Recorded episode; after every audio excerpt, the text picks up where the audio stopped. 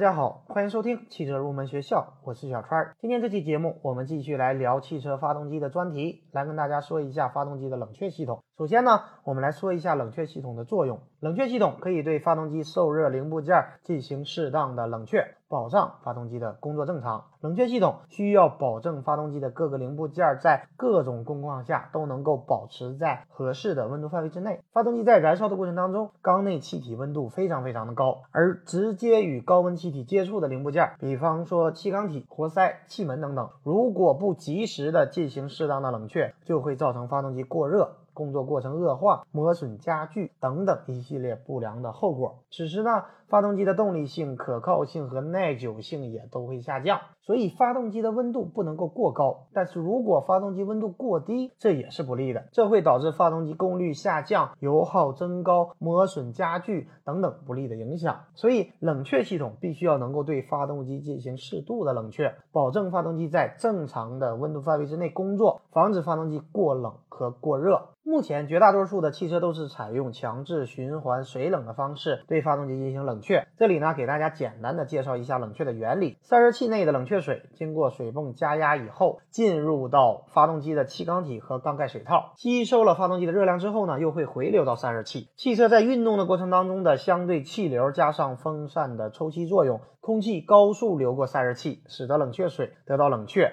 热量散发到大气当中。冷却后的水又会被送回到发动机的内部，这样呢，冷却液不断的循环，使发动机不断的得到冷却。下面呢，我们就一一展开来讲，来给大家介绍一下冷却系统的主要构造和维修保养相关的内容。第一个呢，我们来说一下冷却液，也叫做防冻液，它是发动机正常运转时不可缺少的一个散热介质。好的冷却液必须要满足以下几个方面的要求。首先呢是防冻，防冻作用取决于防冻液的冰点，冰点也是大家在选择。防冻液时需要重点关注的一个指标。其次呢是防高温，也就是防开锅。这个要求呢，冷却液具有一定的高沸点。然后是防垢。好的冷却液不可以产生水垢，因为水垢导热性很差，大量水垢的产生会影响散热的效果，导致水温升高，甚至出现开锅的现象。所以防冻液当中不可以产生过多的水垢。最后一个呢是防腐蚀，要求冷却液对发动机各零部件和水箱具有好的防腐蚀性。所以大家也可以看出，一个合格的防冻液，它不仅仅要求在低温条件下具有防冻的效果，也要求在高温下具有高沸点。防水垢的功能，同时呢又不能够对发动机的各零部件产产生腐蚀，所以说冷却液并不是简单的冷却水。所以我建议大家，首先要根据厂家规定的更换周期去更换冷却液，另外呢要根据发动机的负荷情况去选择满足厂家要求的冷却液。根据我们国家抽查的结果显示，不合格的冷却液主要是冰点和沸点不达标，还有呢就是对金属腐蚀严重。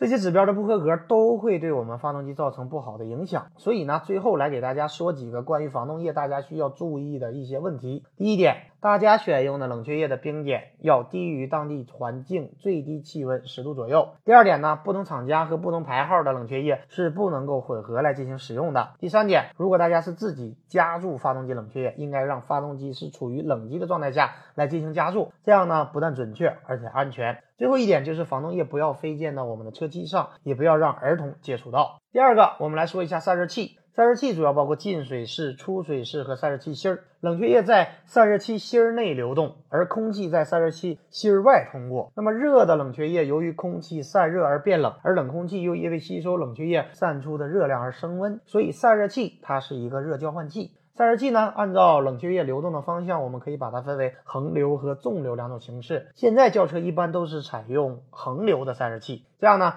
它可以降低散热器的高度。这里呢，说一下散热器盖儿。散热器盖儿呢，它具有调节散热器内压力的作用。正常状态下，阀门关闭。防止水蒸气溢出，而当冷却系统内部压力过高或者过低时呢，自动阀门开启，以便冷却器与大气相通，维持压力的一个稳定。第三个，我们来说一下补偿水桶。现在的轿车冷却系统当中都会设置一个塑料制成的补偿水桶，也叫做膨胀箱。当冷却液受热膨胀以后，散热器内多余的冷却液就会流入到补偿水箱，而当温度降低以后，散热器内产生一定的真空度，补偿水桶内的冷却液又会被吸回到。散热器内，这样呢，散热器就会始终的被冷却液充满。第四个呢，我们来说一下水泵。水泵的作用很好理解，它主要是用来对冷却液进行加压，强制冷却液循环流动。第五个呢，我们重点来说一下节温器。节温器呢是控制发动机冷却液进行大小循环的关键部件。当发动机冷启动时，节温器是处于关闭状态，关闭通往散热器的通道。这时呢，冷却水不经过水箱，此时呢，冷却液是进行一个小循环。进行小循环的好处是可以让发动机在冷启动之后快速的升温。当发动机水温升高达到一定温度之后，节温器会全部打开，这时冷却液会进入散热器内进行冷却。这时呢，发动机进进行大循环，散热风扇也会工作，更好的来对发动机进行冷却。所以节温器的作用，大家也可以看出它的性能的好坏也是非常关键的。第六个，我们来说一下风扇。风扇通常安装在散热器的后面，当风扇旋转时，对空气会产生吸力。使得空气沿着轴向流动，这样呢，空气通过散热器就可以加快冷却液的冷却速度。有些轿车呢也采用两个风扇，这样呢既可以降低风扇的直径，也可以降低散热器的高度，同时也可以实现多级的冷却强度。关于冷却系统的构造和原理呢，就给大家介绍这么多。下面我们来说一下发动机冷却系统检测和维修方面的内容。首先是冷却液液位的检查。这个呢相对比较简单，在发动机处于冷态时，冷却液的液位要处于规定的范围之内。